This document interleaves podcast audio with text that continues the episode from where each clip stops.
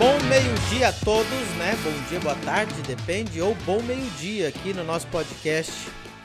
Você que ama a palavra de Deus, você está no lugar certo. Você que ama a revelação de Deus, está no lugar certo. Você que ama o poder sobrenatural de Deus, está no lugar certo, porque aqui é o podcast da Exousi School, que é palavra, poder, autoridade. Sem contar que nós também contamos as nossas experiências. Pessoal, vamos começar então. Primeiramente, eu quero falar para vocês é, algumas perguntas que pareceu um pouco de pegadinha, mas é bom para você ter conhecimento bíblico, né? É, eu, eu falei dos quatro, quatro céus. Perguntei quantos céus existem na Bíblia? Um, dois, três ou quatro? Então, a maioria errou, obviamente. Era uma pergunta com um pouco de pegadinha. A Bíblia fala que Paulo ele teve, é, ele esteve, ele não sabe se em visão, no terceiro céu. Então, vamos lá. O primeiro céu é a atmosfera, o céu azul. Igual tá aqui em Balneário Camboriú, tá um dia lindo, céu azulado, que é atmosfera, né? O segundo céu é além da atmosfera, que é o espaço. É o segundo céu. É o lugar onde está os satélites, vamos dizer assim. E nós temos o terceiro céu, que é o céu onde está o trono de Deus, ok? Onde, a, onde está a habitação dos anjos. Esse é o terceiro céu, onde os anjos moram. E não é o quarto céu em nível de ranking, mas em quantidade. Um quarto céu, não o quarto, mas um quarto céu, seria o paraíso. E aqui é muito interessante a gente prestar atenção, você que gosta de aprender a Bíblia, porque o paraíso, ele é considerado o céu, né? Por exemplo, se você perguntar para mim, pastor, Abraão foi para o céu? Sim. Mas ele foi para o primeiro, segundo, terceiro céu? Não, ele foi para o paraíso. Mas é considerado céu? É considerado um céu. Paraíso e céu é praticamente, é, é, como é que é a palavra? Sinônimos. E esse paraíso não está no terceiro céu. Não estava, né? Vou deixar aí a incógnita, porque isso está na Exousi School. Quando você estudar na Exousi School, você vai aprender. Então, o quarto, esse, esse quarto lugar chamado céu também é o paraíso. Você vê na parábola do rico e o Lázaro, né? Tem gente que fala que não é parábola. Tudo bem, não é parábola. Não, não importa como você acredita, sendo parábola ou não. Você vê ali que tem a, a separação entre um lugar que se chama seio de Abraão e outro lugar que se chama lugar de tormento, ok?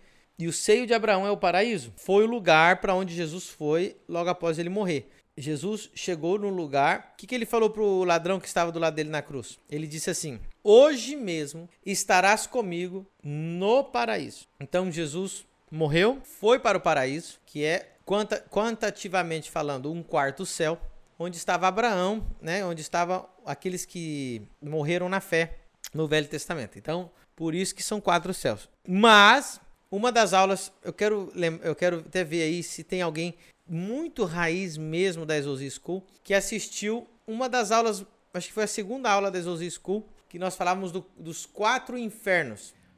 Não tem ninguém que assistiu essa aula lá, aqui hoje, né? Ontem tinha um.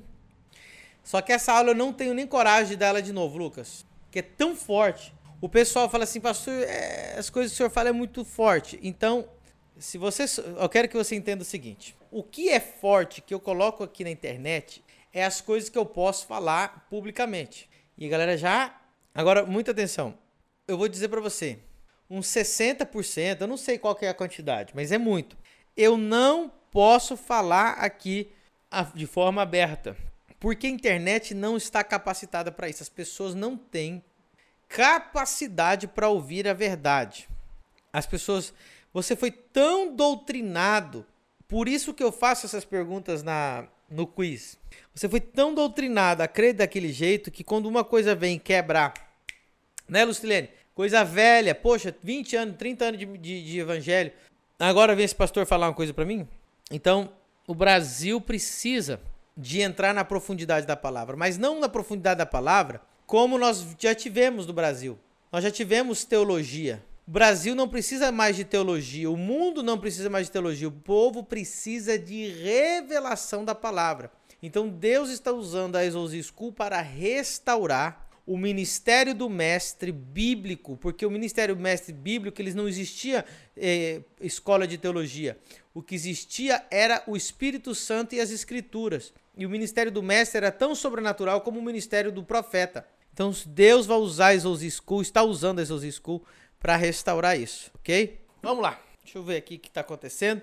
Tá todo mundo comentando aqui. Então, por exemplo, tem gente que tá 30 anos, sempre ouviu que era de dois em dois que entraram na arca os animais. Mas você aprendeu ontem que de alguns animais entraram dois em dois e outros entraram de 14 em 14. Cara, teve gente que falou, pastor, eu sou crente a vida inteira. Eu nunca imaginei que Deus ia colocar de 14 em 14.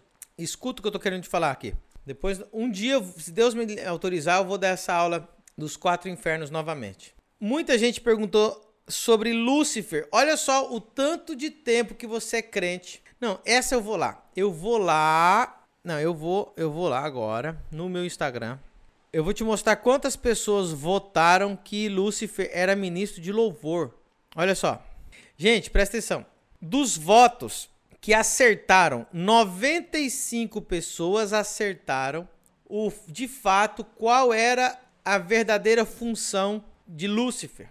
95 pessoas acertaram. 95 falaram que ele era guardião do Éden, que é o que está escrito na Bíblia. 357, olha o nível. De 95 para 357 é, mu é muita diferença. É 357 pessoas votaram que Lúcifer era ministro de louvor de um coral de anjos no céu. As pessoas elas estão tão mal informadas, leem tão pouco a Bíblia. Então a Exousia School vem não só para te trazer informação, mas trazer revelação, unção, poder, palavra, poder e autoridade. É isso que é a School. No meio das nossas aulas, Deus opera milagres. Muitas dessas aulas, dessas lives, Deus cura. Quem já foi curado aí através de uma das nossas lives ou, ou de algum dos nossos vídeos, comenta aí. E comenta também se você votou em ministro de louvor aí, nessa pergunta. Se você realmente achava que. Ainda que se você não votou, se você achava que Lúcifer era ministro de louvor, voto, coloca aí. Eu achava, pastor. Não vamos falar a verdade aí. Olha aí. O pessoal comentando aqui, ó. Vamos lá. Vou esperar que vocês chegarem. É...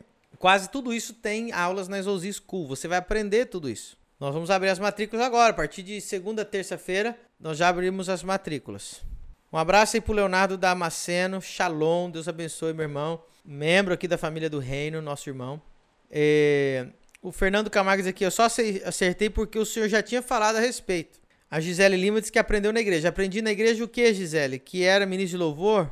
Kátia Valéria, onde está escrito que ele era guardião? Me mostra onde que tá que ele era ministro de louvor? O povo, pastor, prova que ele era guardião do Éden. Não, prova que ele era ministro de louvor. Essa você não perguntou. É, ó, a pessoa falava, eu achava que era, eu achava que era, eu achava que era Léo Xavier, Kátia Valéria.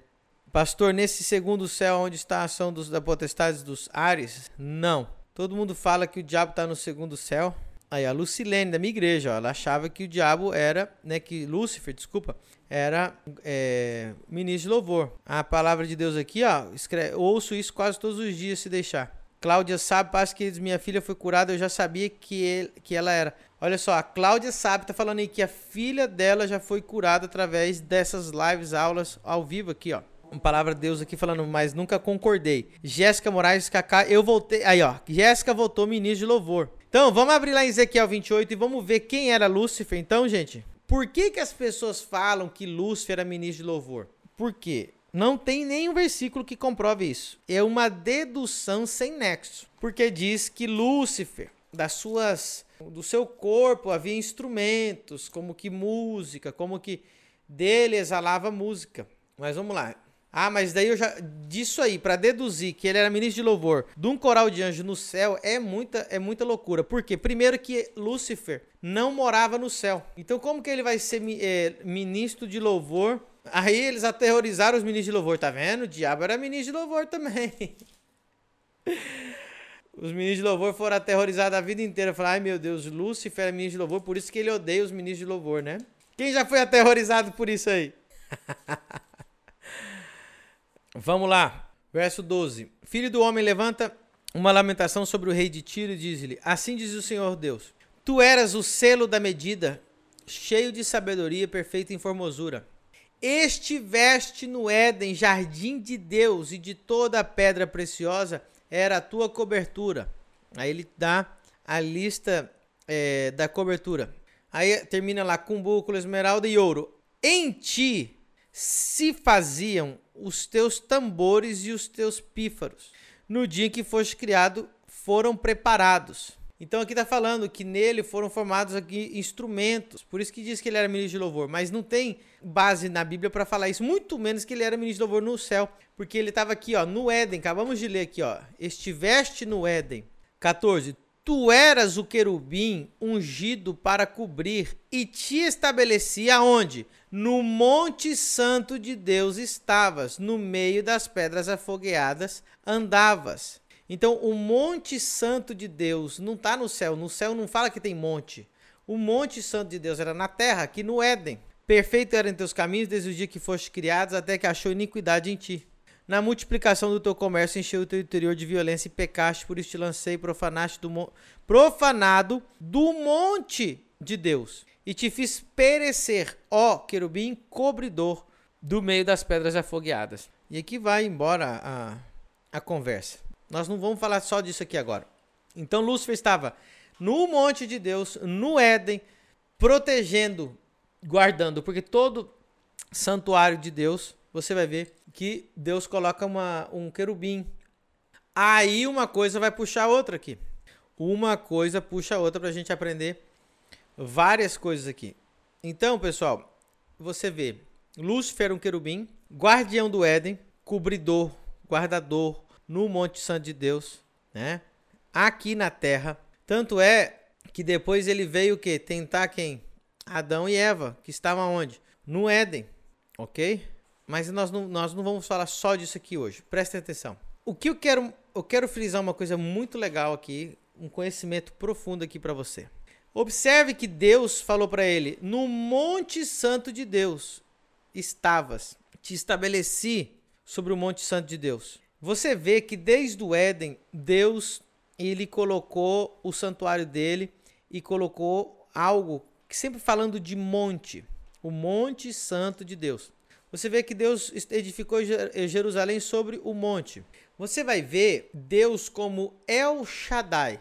El Shaddai. Essa palavra El Shaddai existe é uma, é uma raiz muito antiga, é, é um nome de Deus muito antigo, inclusive do tempo de é, Abraão antes do hebraico, né? Vem ali do aramaico. O que, que acontece?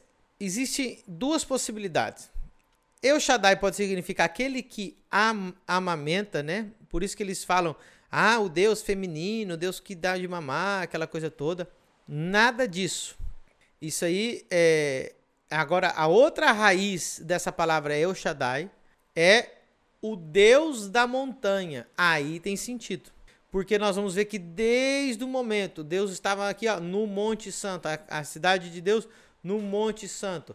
Todos os homens de Deus que iam buscar Deus iam buscar no monte, no monte, no monte, no monte. Porque desde a antiguidade as montanhas eram vistas como o lugar das daquele que conquista a montanha, ele conquista o vale, aquele que conquista as alturas, conquista lá embaixo, aquele que então sempre foi visado assim. Então, El Shaddai, o Deus da montanha. Deus falou com Moisés aonde? Na montanha. Naquela época eles precisavam disso. Existe algum segredo sobre a montanha? Existe. Pastor, você sobe em monte para orar a Deus? Não estou pregando sobre subir monte. Eu acho muito maravilhoso. Já subi, não pratico isso de forma é, direta e não acho problema nenhum você buscar Deus no monte. Eu, busco, eu, eu prefiro ficar de porta fechada ou eu vou na igreja orar. Mas tem Existe algo especial no monte, isso aqui eu vou falar em outro dia, ok? Existe algo sim. E El Shaddai é o Deus da montanha, não é o Deus que dá de mamar para as pessoas, não, ok? Nós temos aqui também, aí ó, outra coisa que eu vou puxar aqui, ó, do, só desse texto que a gente leu de Lúcifer aqui, de Ezequiel 28. Eu fiz uma pergunta lá no meu, é, no meu Instagram sobre quem é, quem é o qual é o nível mais alto dos seres celestiais, do ranking mais alto. Aí eu fiz a pergunta: arcanjo, querubim ou serafim? 422 pessoas votaram em arcanjo. Só 196 pessoas acertaram. O nível mais alto dos anjos é o serafim.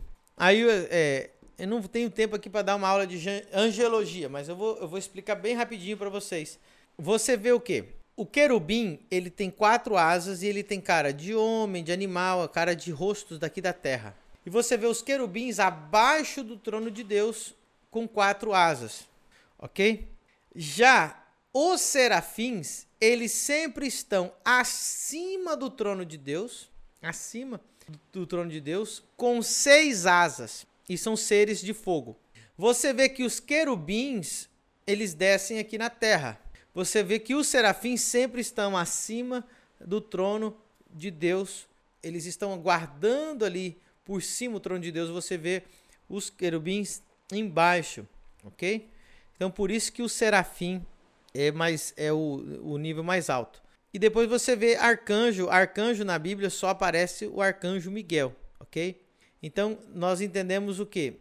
O arcanjo Miguel seria é, que fala anjo, né? Arque vem de igual é, eu não sei como é que é arcebispo, né? Tem aquele que está acima dos anjos. Então arcanjo seria um líder de uma legião de anjos. Nós sabemos que no céu há mais de 12 legiões de anjos. Mais de 12. Foi o próprio Jesus que falou. Jesus falou: se, o meu, se eu quisesse agora, eu clamaria ao Pai e ele mandaria mais de, de 12 legiões de anjos. Eu preciso falar isso aqui agora. Você que está no Instagram, você que está no Facebook, né? você que está no YouTube. É... Olha, o, olha o seguinte: Segunda-feira nós vamos começar a semana dos dízimos e primícia. Nós estamos preparando uma semana intensiva só para discutir esse assunto.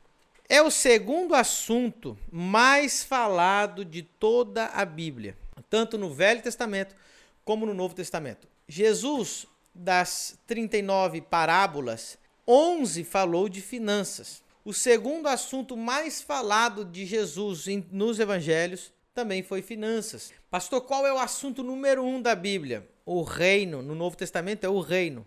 O segundo assunto, finanças. Sempre a Bíblia está falando de finanças. Foi o que Jesus mais falou. Então, nós precisamos dar atenção para isso. Nós não podemos achar que finanças não é nada. Faz parte da nossa vida. Agora, você não pode ficar a vida inteira tentando acertar. Será que eu estou fazendo certo? Será que eu estou fazendo errado? O Lucas vai colocar aí na tela. E agora quem está no Instagram vai ter que correr para o YouTube, porque isso aqui só dá para ver no YouTube.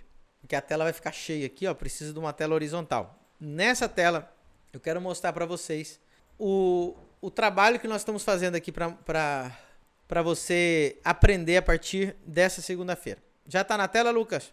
Vocês vão observar aqui do meu lado esquerdo na semana dos dízimos e primícias, que começa segunda-feira, a primeira aula, segunda-feira, descubra se Deus realmente é o Senhor da sua vida. A maioria das pessoas, Deus é Deus da vida dela? É. Mas Senhor é outra coisa. Ah, mas eu aceitei Jesus como Senhor e Salvador da minha vida. Não, você não, não tem nada a ver o que eu vou falar. O senhorio de Deus é outra coisa.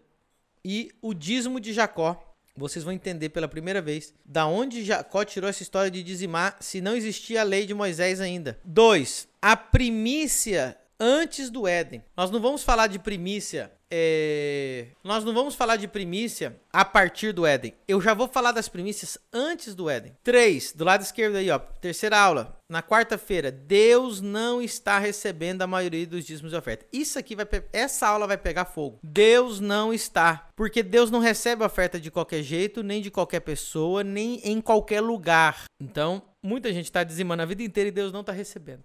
Ah, mas Deus vê o coração. Sim, Deus tanto viu o teu coração que ele veio trazer a verdade através dessa aula. Deus, quando vê o coração da pessoa, Deus ensina o certo. Deus manda alguém para revelar o certo. Quarto, o que os profetas têm a ver com a sua prosperidade? Isso aí é aproximadamente 15% do curso definitivo de finanças do reino, que nós vamos abrir matrícula a partir de segunda ou terça ou quarta-feira. A partir da semana que vem, você vai poder se matricular e ser oficialmente aluno da Exouzi School. Então você está vendo aí, 85% é Aulas gravadas nos estúdios. Olha, olha os assuntos. O sacerdócio de Melquisedeque. A origem do sacerdócio de Melquisedeque. A primeira oferta que o homem é, de um homem na Bíblia. O sacerdócio no Novo Testamento. Pastor, no Novo Testamento somos todos reis e sacerdotes. Sim, mas não. Você vai entender o que é a diferença entre sacerdócio universal e sacerdócio eclesiástico. Malaquias 3:10, a verdade, a lei da semeadura, o poder das esmolas, quebrando paradigmas da pobreza. A maioria das pessoas pensam que pobreza é nobreza. Pobreza não é nobreza.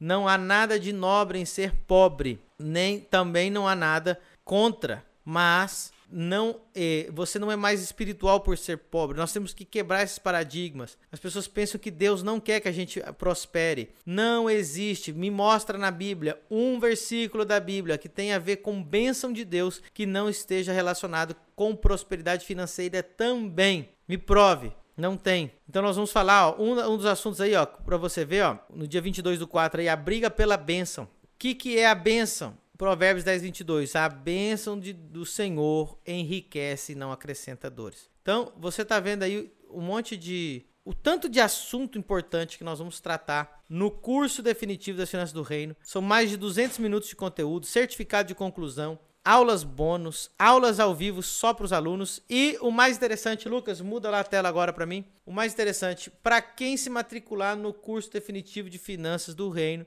Provérbios 4, 7. Olha o que diz. A sabedoria é a coisa principal. Adquire. Adquirir é comprar. Você tem que adquirir, pois a sabedoria emprega tudo que possuis na aquisição de entendimento. Se você investir tudo que você tem para adquirir conhecimento, ainda que você perca tudo, você fique falido, você não tenha comida para nada, mas você adquirir o conhecimento, esse próprio conhecimento, essa própria sabedoria vai fazer você voltar a prosperar. Então, é o único investimento que vale, pra, vale a pena para sempre. E eu tô falando isso aqui, e nem é investimento, isso aqui é um, vai ser um, um, valor simbólico que nós vamos cobrar por causa do coronavírus. O pessoal tá, tá preocupado, né? Então, pessoal, eu quero que todo mundo fique preparado semana que vem. Nós já estamos preparando o teu coração já dois meses, já vai ter semana dos dízimos e primícias, ok? Trezosi School chegou no Brasil para mudar as vidas, para trazer palavra poder e autoridade para a igreja, restaurando a autoridade das escrituras, trazendo revelação, mudando vidas. Então, gente, eu vejo vocês amanhã. Só mais uma coisa aqui que eu esqueci de falar do quiz de ontem, que muita gente ficou perguntando sobre o lençol, né? Ah, pastor, eu achei que a eu achei que o, o a visão de Pedro era um lençol. Preste atenção. E teve gente que falou que não, pastor, na minha Bíblia tá lençol. Não tá lençol. Pastor, é só você aprender a ler. Ó, se você vê onde Pedro falou, né, que ele viu, que ele teve a visão, como se fosse, olha só, na minha versão, que é a ACF, na ARC, que são as duas mais confiáveis, tá assim. E viu o céu aberto, Matos 10, 11. E que descia a ele um vaso, como se fosse um grande lençol. Um vaso como se fosse um grande lençol, atado pelas quatro pontas e vindo para a terra. Então não era um lençol, era como se fosse um lençol. Nesse caso, era um vaso. A Bíblia que não está escrito vaso, se a tua Bíblia for ruim, vamos dizer assim, a tua versão é ruim, né? Porque a versão verdadeira é vaso. Mas a tua versão for bem ruinzinha, no mínimo ela vai estar tá escrita assim, um objeto ou algo parecido a um lençol, mas não tem nenhuma versão que diz que desceu num lençol. Ou é algo parecido a um lençol, ou é um objeto como se fosse um lençol ou um vaso em forma de lençol, ok? Então essa é a verdade sobre o que Pedro viu, ok? Então, pessoal aí, ó, que colocou lençol, me mostra que é lençol. Nem que tua Bíblia esteja escrito lençol, vai dizer que é lençol, vai dizer algo parecido ao lençol, como se fosse um lençol, um objeto parecido a um lençol, mas lençol não é. Entendeu, pessoal? Então, terminando aqui essa esse podcast, espero que você tenha aprendido muito. A gente se vê até amanhã. Beijo. Fui.